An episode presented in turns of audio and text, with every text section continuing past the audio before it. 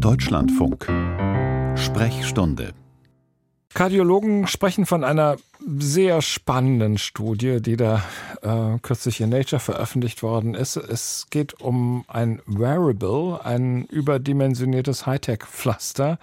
Ähm, das hat es in der Tat in sich, denn dahinter verbirgt sich ein mobiles Ultraschallgerät, das Langzeit-Ultraschallaufnahmen des Herzens machen kann. Ja, welche Folgen das jetzt für die zukünftige Diagnostik des Herzens haben kann, das wissen Experten noch nicht so ganz genau. Aber die Möglichkeit eines mobilen Ultraschalls reiht sich ja ein in eine Liste von Technologien, mit denen Herz-Kreislauf-Diagnosen sozusagen ins Alltagsleben aus der Arztpraxis rausverlagert werden können.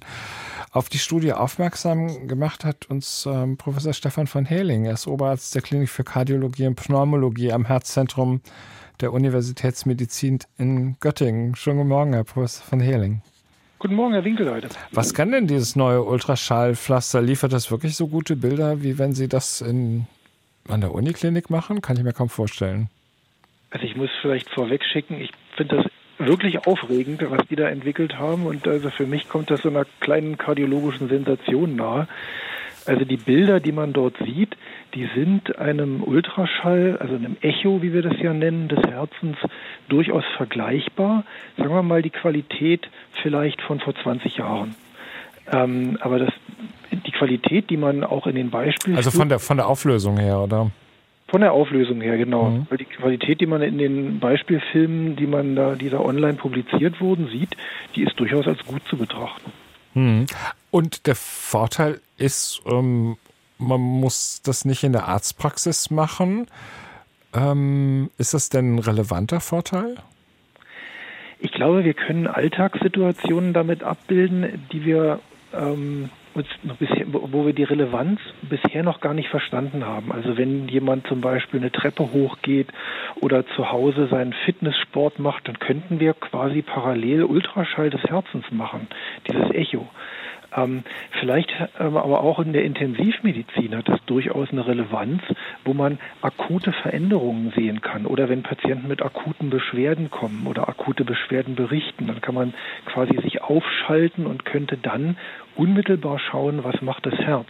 So richtig verstehen, was wir damit machen können, wissen wir, glaube ich, noch nicht. Ja, das klingt ein bisschen lustig, weil ich meine, ähm, es gibt ja viele Fitness-Tracker und Wearables, ähm, wo man sieht, ja, das ist interessant.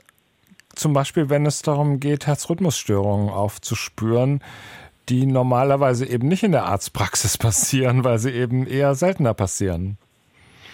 Ja, das stimmt. Das ist im Grunde eine Technologie, die sucht nach einem Problem, das sie lösen kann.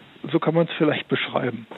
Ja, aber sehen Sie generell so einen Trend? Ich meine, man kann ja eine Fülle von Daten damit generieren, auch mit anderen ähm, Diagnostik, diagnostischen Möglichkeiten.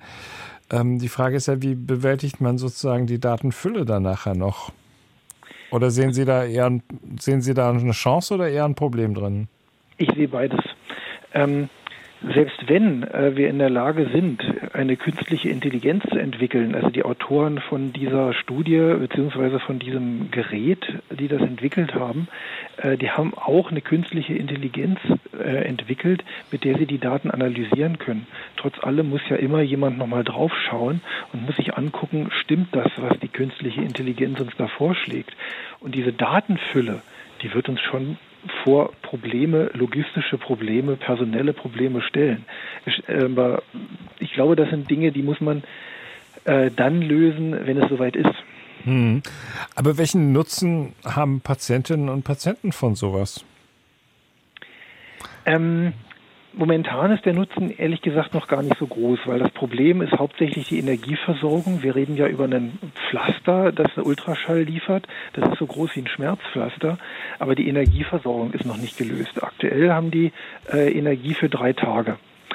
Ähm, das ist schon mal nicht schlecht und spannend, aber wenn wir über langfristigen Einsatz äh, reden wollen, dann muss man dieses Problem erstmal lösen. Hm. Und aber ich meine, es gibt ja auch 24 Stunden Blutdruckmessung und äh Pulsmessung und sowas.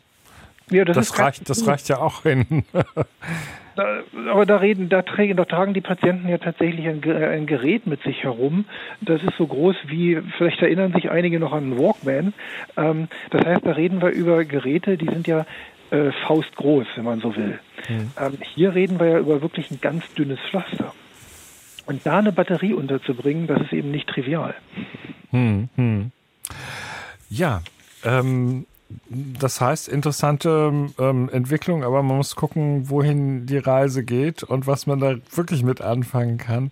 Professor Stefan von Heling, Oberarzt der Klinik für Kardiologie und Pneumologie am Herzzentrum der Universitätsmedizin in Göttingen. Vielen Dank für das Gespräch. Ja, vielen Dank, gern.